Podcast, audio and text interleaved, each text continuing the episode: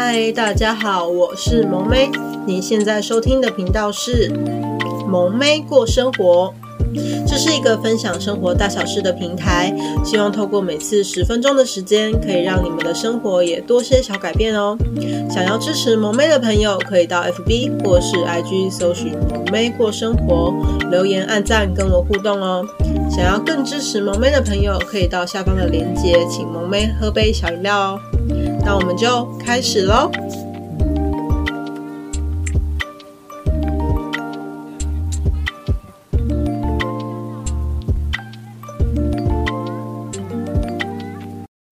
嗨，今天过得好吗？欢迎来到萌咩讲理财的第四集。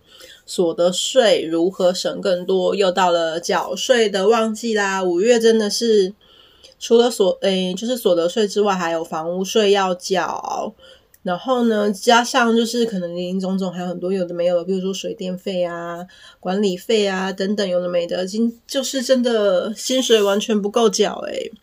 我想这应该不是只有萌妹有困扰啦哈，所以呢，在这里的话呢，就是萌妹提供几个可以让。缴税的所得税缴税的金额呢，少一些的方式呢，跟方法呢，提供给大家参考。那因为去年的就是所得就是注定就是要缴这么多的话呢，那我们就从今年开始努力，想办法让明年可以缴得更少。所以呢，就是要从今年开始动作喽，哈。那萌妹就开始说喽。那第一点就是呢，薪水可以自提六趴到退休金。那其实因为你提到提的自己的薪水的话呢，你的当年度的所得金额呢就会变得比较少。那相对的呢，你要缴的所得税呢也会比较少。那就是一个你所得少，那你缴的税就会少的方法了哈。那因为这个其实提拨了自提的退休金，因为你到时候都退休的时候还是领得到，只是你是在退休的时候才领得到，OK。但是这也是一个好方法咯哈。那第二个呢，就是热心做公益，那就是捐款的方式。那你们可以找一些，就是可以自动，就是你们捐了以后，它会自动帮你申报，就是你捐了多少钱的那些机关单位。那挑个顺眼的去捐。那捐款呢，是可以拿来抵税的。除了你可以就是帮助真的有需要的人之外呢。真的就是另外呢，就是有一个好处呢，就是可以节税，所以其实蛮多有钱人就是会捐很多钱，也是一有一方面，我觉得应该可能也是为了节税，当然也是有想要就是帮助大家来吸纳。OK，那就是如果呢你是找自动可以就是帮你申报的话呢，这样子呢你不用到时候还要再去找收据当佐证，因为就是如果你是。要找收据当佐证的话，你就是要在自己上传啊。那是不是真的有点懒？但是很方便啦，齁。但是如果你是真的是找那种是有附收据的，你额外申报的也是 OK 啦。只要就是对这个社会有一些贡献的话呢，大家都可以努力一下去做公益哦。OK。那第三点就是，如果呢你是有做股票交易的朋友，然后呢就会针对以下几种。就是状况来跟大家做说明。那如果呢，如果呢，你是可以完全用 做价差的方式可以获利的朋友，那这部分呢，就恭喜你在股票这件事情上，你已经就是很有天分啦。那用做价差的话呢，其实你只有在就是买卖交易的时候有证交税的问题。那你在就是买卖的所得就是。获利的部分呢，并不会并到所得税，那这样子其实算是很节税的。只要你是可以就是用做价差方式的话，那如果你是用领股利需要缴很多税的朋友，那就是对于自己投资的标的呢，如果你有办法知道说大概的，就是股价的高低周期的话呢，你也可以考虑哪一部分来做价差，这样子呢就会省一些。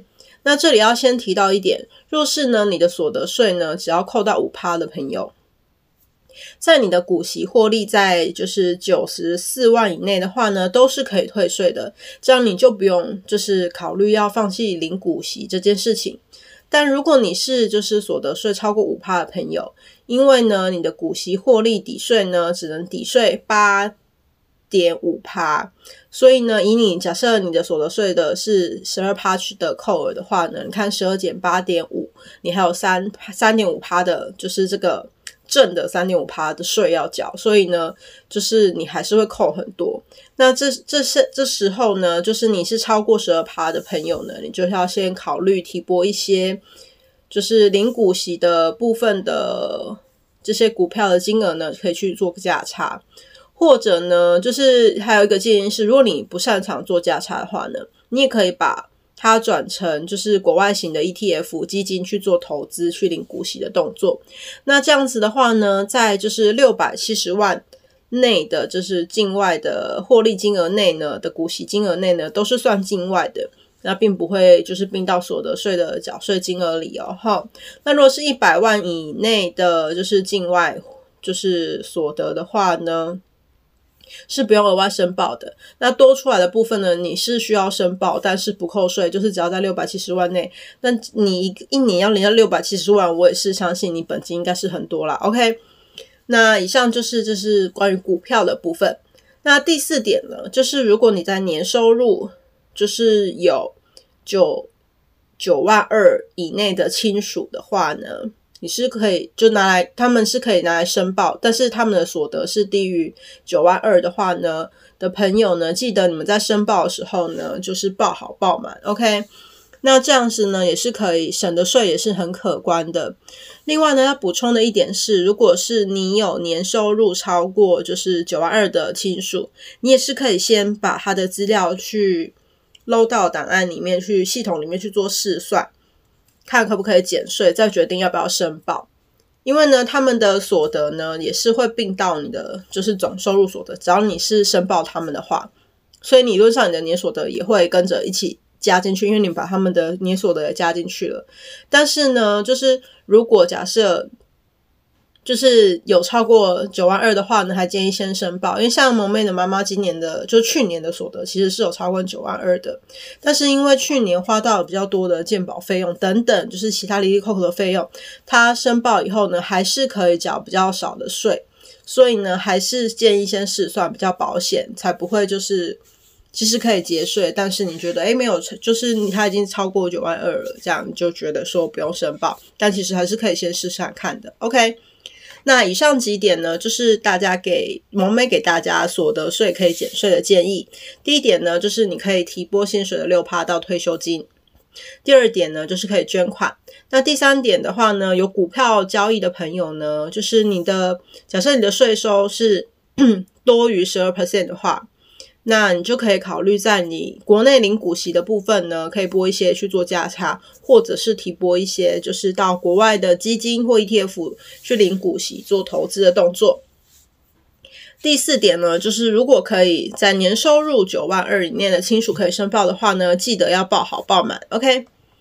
那总结一下，就是刚才这几个就是今天要说的重点，那就是尽量呢，其实。要让自己的所得税扣少于二，就是二十 percent 了，因为毕竟多于二十 percent 的话呢，你连就是连你有学龄前的儿童的话呢，你的十二万的扣除额也会被排除，所以呢，这样又要再多扣二十趴，你又没有扣到十二万的扣除额，其实这样子总体算下来真的是很惊人。是说不知道有没有真的超过二十趴的朋友是怎么处理报税的呢？那也希望呢，就是有其他心得的朋友也可以跟萌妹分享啦，大家都可以让自己少付一些些，OK？那也希望呢，就是萌妹有一天呢，也有机会可以超过二十趴，要就是有要缴很多税的烦恼咯，也就代表萌妹的荷包就是越来越满了，OK？那不过回到现实面的，就是呢，缴完税之后呢，这个月真的是准备要吃土了，Oh my God！那长大之后，真的发现台湾万万岁，然后为什么荷包永远都这么薄？不知道大家有没有跟萌妹一样的心得啦？OK，尽小资族，所以感觉应该要来喝杯小酒啦，好大啦哈！那也希望今天呢，大家透过这一集的话，也有得到一些小小的心得喽。那今天的内容还喜欢吗？想听到更多主题呢，以及跟萌妹互动的朋友，欢迎到 FB 或是 IG 搜寻“萌妹过生活”，留言按赞哦。想要更支持萌妹的朋友，可以到下方的链接，请萌妹喝杯小饮料哦。那我们下次见喽，拜拜。